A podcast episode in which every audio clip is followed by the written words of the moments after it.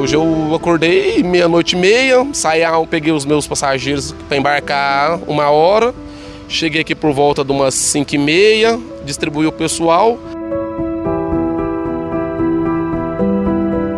Eu tenho que sair duas horas da manhã lá de casa, uma hora da manhã de Patinga. Chego aqui seis horas da manhã para colher os exames. Aí colho os exames, a minha consulta é uma e meia. Eu fico dentro do carro aqui porque não tem uma casa de apoio para gente ficar não tem alimentação, não tem nada.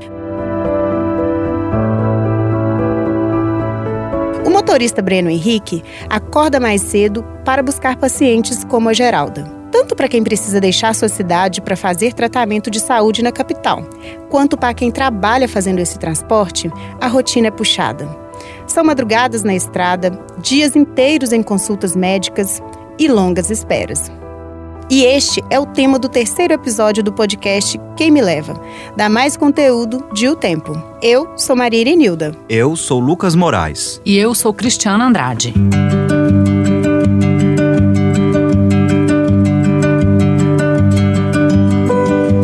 Apesar da ausência de legislação específica sobre o transporte de pacientes para tratamento de saúde, principalmente quando ocorre fora do domicílio, esse papel fica com as prefeituras e o Estado ajuda a pagar a conta. Em 2022, o governo mineiro transferiu 301 milhões de reais para os fundos municipais de saúde, como recurso de custeio, beneficiando os 853 municípios. A verba não pode ser usada para aquisição de veículos. Para equacionar essa lacuna, a Secretaria de Estado de Saúde disse estar preparando uma resolução para viabilizar o repasse de recursos para a compra dos veículos para transportar os pacientes. Os recursos, porém, não são suficientes para atender a demanda de deslocamento. Falta transporte. Quem precisa deixar sua cidade para fazer tratamento em Belo Horizonte e não tem condições de pagar pelo transporte, por exemplo, tem três opções: entrar em longas filas de espera até surgir vaga, pagar do próprio bolso ou abandonar o tratamento.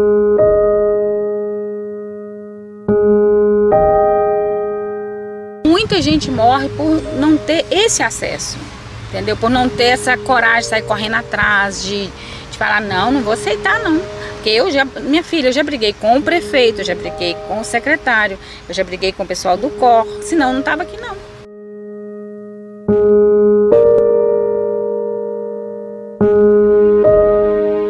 Esta é Geralda Carvalho de Souza, de 48 anos. Ela mora em Patinga e precisa se deslocar semanalmente para Belo Horizonte, onde trata um câncer, uma distância de 300 quilômetros. Pelo caminho, nos últimos seis meses, ficaram gastos além do que ela podia pagar e muitas dívidas. Geralda sabe que abandonar um tratamento por falta de dinheiro é a realidade para muitas mulheres pobres. Perdeu a mãe por esse motivo.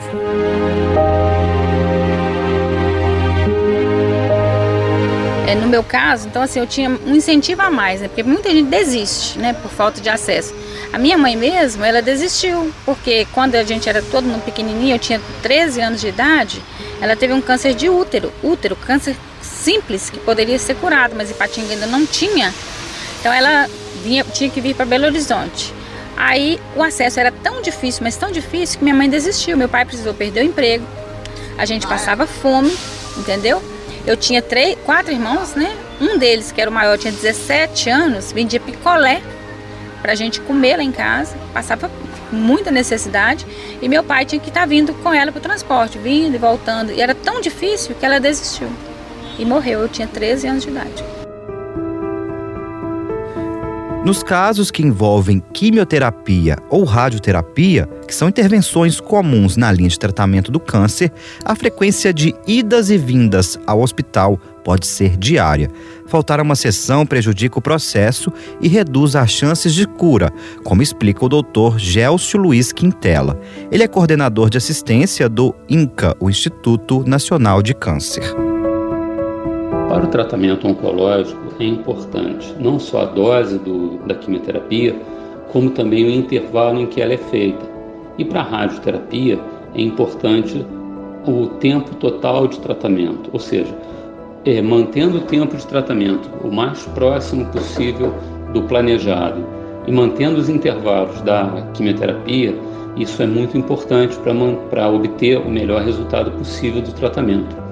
A gente sabe que uma quimioterapia que deve ser feita a cada três semanas, quando ela é feita a cada quatro semanas, ela vai trazer uma redução em torno de 30% da intensidade dessa dose. Isso pode potencialmente comprometer o resultado do tratamento. Da mesma forma, na radioterapia, quanto maior o tempo de realização da radioterapia, além daquele previsto inicialmente, pode trazer consequências em, em termos de uma diminuição na chance de controle da doença ou de cura.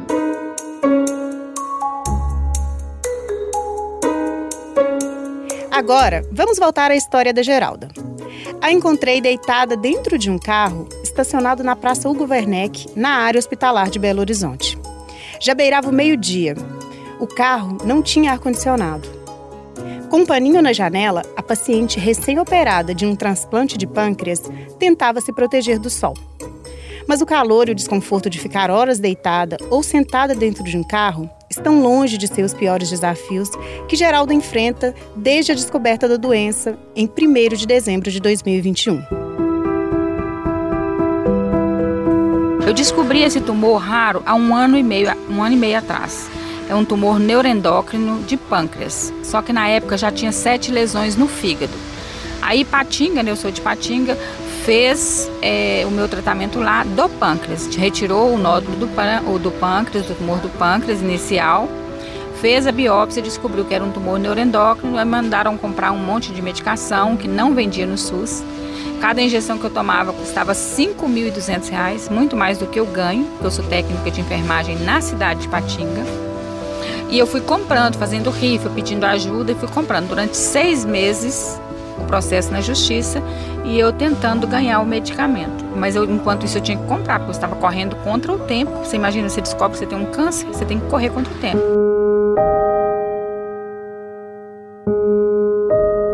Depois de seis meses gastando dinheiro que não tinha e até fazendo dívidas, conseguiu ganhar o medicamento pelo SUS. Porém, a medicação começou a produzir efeito inverso no organismo. As lesões estavam aumentando. O tratamento disponível em Patinga não resolvia mais seu caso. Geralda travou uma luta até conseguir ser transferida para o Hospital das Clínicas, na capital mineira.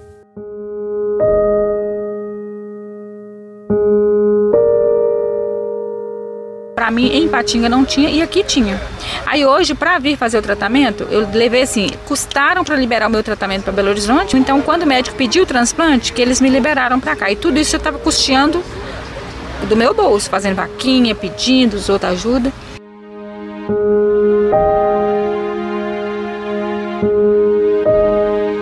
A cada vinda a Belo Horizonte, Geralda gastava em média 700 reais. As viagens eram semanais. O transporte gratuito pela prefeitura só se tornou realidade seis meses após o início do tratamento na capital. Quando eu consegui pela prefeitura por causa do transplante, aí eu comecei a vir todo dia 6 horas da manhã, consultar duas e ir embora. Aí agora que eu fiz o transplante, piorou. Eles dão 50 reais pra gente comer o dia, pensa, de duas horas da manhã até agora. E não dá nada pra gente. A gente sai de lá ao léu. Só dá o carro mesmo.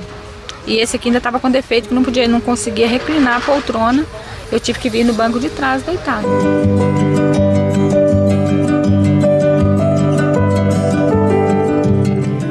Desconforto e as longas esperas dentro de carros parados na rua não são problemas vividos somente pelos pacientes. Os motoristas vivem a mesma situação. Breno Henrique da Silva, de 28 anos, que abre este episódio, trabalha há quatro anos transportando pacientes de Abaité, no centro-oeste de Minas, para Belo Horizonte. É, assim, aqui na praça, por exemplo, a gente tá vendo aqui que aqui, quem chegou primeiro estaciona. Se chegou, tem que caçar outro canto para estacionar. Né? Porque o pessoal da guarda aí para e multa e tira foto das placas. A Praça Hugo Werneck, na região hospitalar, é um dos pontos de parada para dezenas de veículos que vêm todos os dias trazer pacientes para fazer tratamento na capital. Os trabalhadores não têm um local para descanso nem higiene José Geraldo Corrêa, de 51 anos, de Maravilhas, na região central de Minas, passa por esse perrengue diariamente. Não, não tem conforto, não tem nada para o motorista, não. Não tem um banheiro para ser usado, não tem nada. O carro fica aqui, a polícia passa e mura, a mura é o motorista que paga.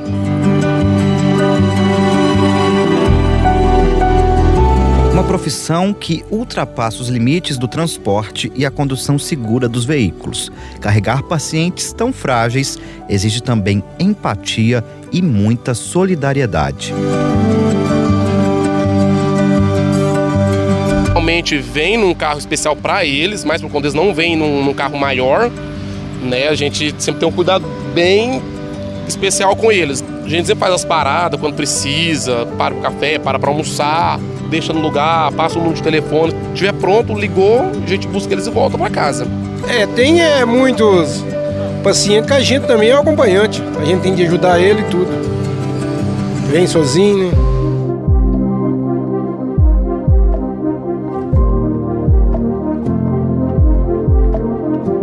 Com esses depoimentos que apertam e ao mesmo tempo aquecem o coração, encerramos o terceiro episódio da série Quem Me Leva.